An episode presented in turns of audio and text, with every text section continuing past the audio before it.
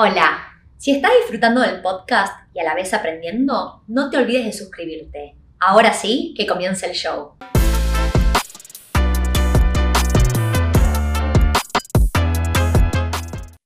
Hola, mi nombre es Tiffy Rubinat. Bienvenidos al podcast de Wealth en Español. Hoy vamos a estar hablando acerca de invertir en áreas regionales versus las grandes ciudades. Vamos a arrancar con los pros y los contras y finalmente voy a terminar este podcast hablando del tipo de análisis que yo hago cuando considero invertir en un área regional. Así que vamos a arrancar, vamos a arrancar por los pros.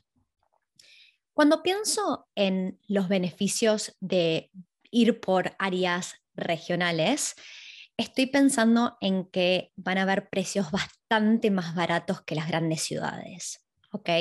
Y así es como yo arranqué armando mi portafolio y mm, el motivo principal por el cual yo empecé comprando en áreas regionales es porque en aquel momento, era principios del 2019, y había una diferencia de precios muy grande. Para que entiendan la diferencia de precios que había, vamos a dar valores. En ese momento, la primer propiedad que compré la pagamos 157 mil dólares. Es una propiedad que al día de hoy está valuada en más de 400 mil dólares. ¿Ok? Y lo aclaro porque van a, van a escucharme y van a ver todo mi análisis, pero el, no hace sentido pensar en invertir en áreas regionales si no vemos esa gran diferencia de precios. ¿ok? Y mm, entonces, motivo número uno, como pro, de por qué compraría en un área regional, es que las propiedades son mucho más baratas eh, y por eso hace sentido. Ahora vamos al motivo número dos, que son los cash flows. ¿okay? Si yo voy a comparar el alquiler que percibo por una propiedad y le descuento todas mis expensas o gastos, obviamente estoy incluyendo la hipoteca. Entonces, cuanto más bajo es el precio de compra, mi hipoteca va a ser menor y por ende el cash flow va a dar mejor. Entonces, a medida que los precios en las áreas regionales, o incluso podríamos llegar a hablar de rurales, pero quedémonos con regionales, a medida que los precios suben y se hacen cada vez más cercanos a los de las grandes ciudades, ya los cash flows no son tan buenos y no sé si hace tanto sentido. A ver, un tercer motivo por el cual eh, a mí me interesó en su momento comprar en área regional es porque estaba tenía mucha menos competencia. Cuando hablo de competencia estoy hablando de inversores profesionales, gente que realmente em, está comprando muchas propiedades y está queriendo armar un portafolio al igual que yo. Ahora vamos a hablar un poco de las contras. La primera, que seguro que me han escuchado decir en muchísimos episodios, es que la calidad del inquilino no es la mejor. ¿okay? Cuando vamos a áreas regionales hay mucha gente que está de paso y está de paso, no le interesa cuidar la propiedad, le da lo mismo y si dejan las cosas rotas y, el bond, que es lo que uno paga para entrar a una propiedad por si después alguien se va y no cubre el alquiler o hay que hacer arreglos, no les importa si lo pierden. Me ha pasado en la mayoría de los casos que cuando tengo que se va un inquilino de mala calidad, tengo que salir a, hacer renovaciones como pintar la propiedad y arreglar cosas y termino gastando más que el bond que me dejó ese inquilino. Muchas veces em, es muy difícil lograr que te terminen de pagar lo que te adeudan, más allá de ir a lo que se llama un tenancy tribunal, donde puede que gane ese tribunal y así todo lograr que me paguen la deuda, lo que está adeudado en el costo de, renovaciones, porque mm, eh, estos inquilinos han arruinado parte de la propiedad, es muy difícil poder recuperarlo. En los casos en los que sí lo he recuperado, tenía que ver con que las personas que alquilaban mi propiedad estaban recibiendo ayuda del gobierno. Entonces, en ese caso, el gobierno no le sigue dando plata para, para poder alquilar propiedades si no cubren con su deuda. entonces, si voy a ir por una baja calidad de inquilino, la recomendación es que acepten personas que toman plata del gobierno, que en inglés se llama social housing o, housing assistance o lo que fuera. Cada gobierno da distintos planes, pero eso lo protege a uno un poco más que si está dependiendo de que alguien le pague su deuda cuando se vaya. A ver, la siguiente contra es que hay muchas menos propiedades para elegir. A ver, es un juego de números, todo es un juego de números. En las grandes ciudades hay muchísima gente, hay muchísimas propiedades para elegir, entonces tengo más opciones. En las áreas regionales, sobre todo las que son muy, muy chicas, hay mucha menor cantidad para elegir y entonces poco que, bueno, es lo que es y hay que agarrar lo que está ahí disponible. Una tercer contra es que yo necesito un equipo y siempre hablo de armar un equipo que esté ayudándome en, en este sistema que estoy armando. Y este equipo va a haber un componente local. ¿Quiénes son las personas locales que yo voy a estar necesitando? Estamos hablando de quién es el property manager que administra mi propiedad y ya sea un builder o alguien que no solo haga renovaciones, pero por ahí no necesitas una renovación, pero sí mantenimiento. A veces se rompe algo y alguien tiene que ir a hacerlo. En el momento en que estoy en un área regional, la cantidad de personas que son property managers o builders es, es mucho más reducido. Tengo para elegir muchas menos personas y encontrar a alguien bueno se hace mucho más difícil. Entonces, eso es algo a tener en cuenta. Otra contra son las hipotecas. En Australia, muchos bancos, no todos, y esto hay que hablarlo con lo que se llama un mortgage broker o corredor hipotecario para que nos asesore bien, pero cuando vamos a áreas regionales, muchos bancos, en vez de prestarnos el 80 o hasta 90% del valor del inmueble, nos van a prestar montos o porcentajes menores. ¿Por qué? Porque ven mucho más riesgo. Entonces, en porcentaje, yo en vez de tener que juntar un depósito del 10 o 20%, probablemente tenga que juntar depósitos del 30 40%. Entonces, no necesariamente necesito menos efectivo, ¿ok? Eso es algo a tener en cuenta muy importante. Otro tema es que cuando un banco me va a dar una hipoteca, ya sea por primera vez o estoy eh, en un par de años, mi propiedad creció en valor y quiero hacer lo que se llama un remortgage, o sea, ponerle una, una nueva hipoteca y pagar la hipoteca vieja. En esos casos, los bancos necesitan propiedades que sean comparables en qué monto se han estado vendiendo para poder valuar mi propiedad. Y cuando estamos en áreas regionales, puede que haya muchas menos transacciones y menos comparables, lo cual no juega a mi favor porque los bancos suelen ser conservativos y eso significa que probablemente no me den la mejor valuación posible.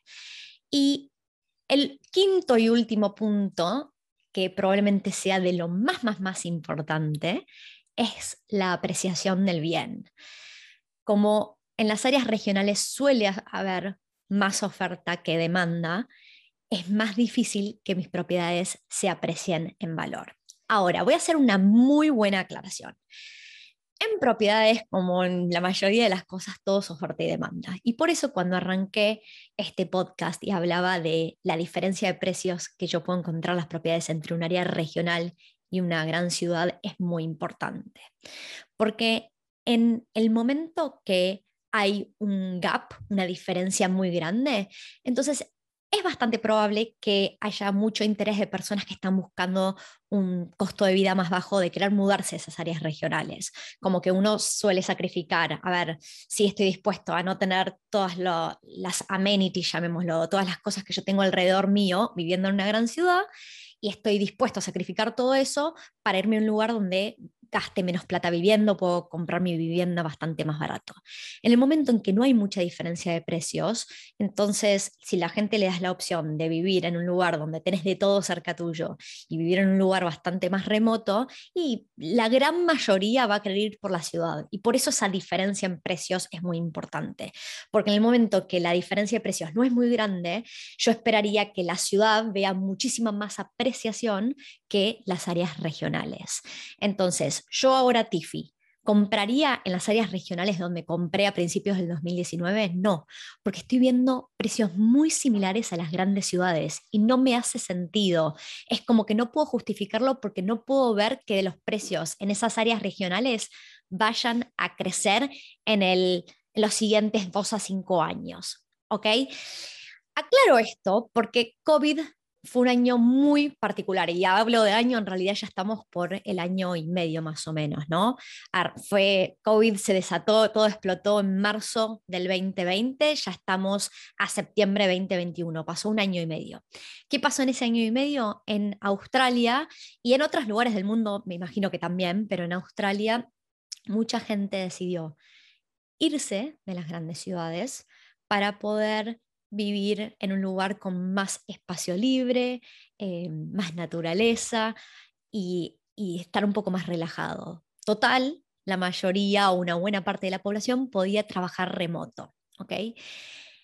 Eso hace o eso hizo que los precios en las áreas regionales en el último año y medio crecieran mucho, pero por sobre todo las partes más baratas de esas áreas regionales. Entonces, ese catch-up de precios en la diferencia entre áreas regionales y las grandes ciudades, como las áreas regionales crecieron tanto en el último año y medio, ahora no hay una diferencia tan grande y por eso hay que tener muchísimo, muchísimo cuidado. ¿Ok? Entonces, después de mirar, si, estoy considerando un área regional, a ver, yo ahora estoy viendo que las ciudades em, como Melbourne y áreas regionales donde yo he comprado, como en Nueva Zelanda, Wanganui o Timaru o Temuca tienen precios tan similares en este momento.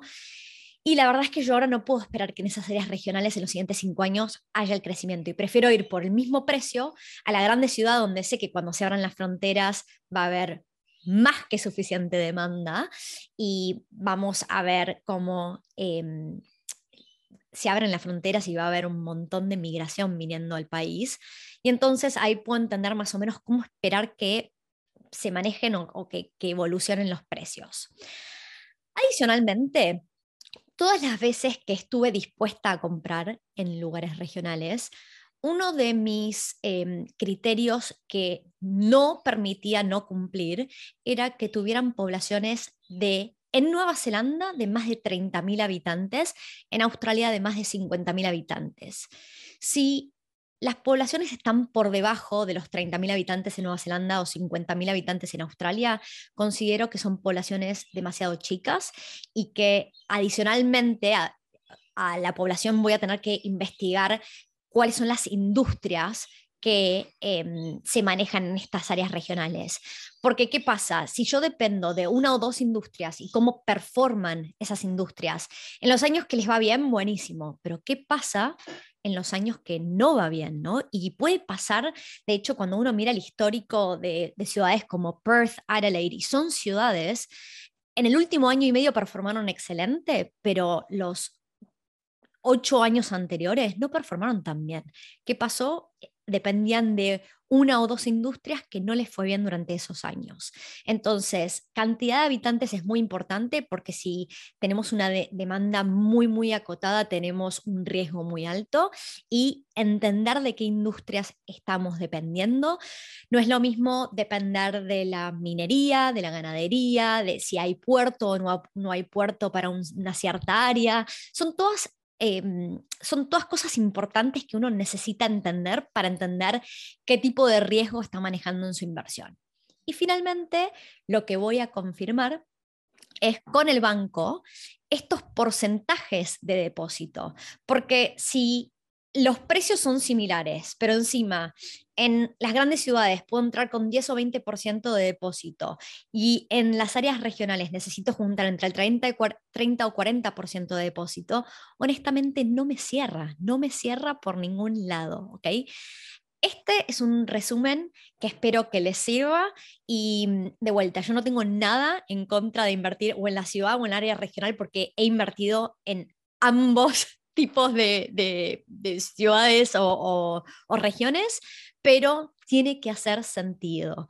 Y no hace falta súper complicar las cosas, uno puede simplificarlo, decir, hace sentido o no hace sentido, en dónde estamos parados en este momento. A ver, para todos los que están viendo este video en YouTube, si llegaron hasta acá y después de haber escuchado este análisis se inclinan por comprar un área más regional o incluso rural, los invito a que en los comentarios abajo dejen eh, un emoji de un animal.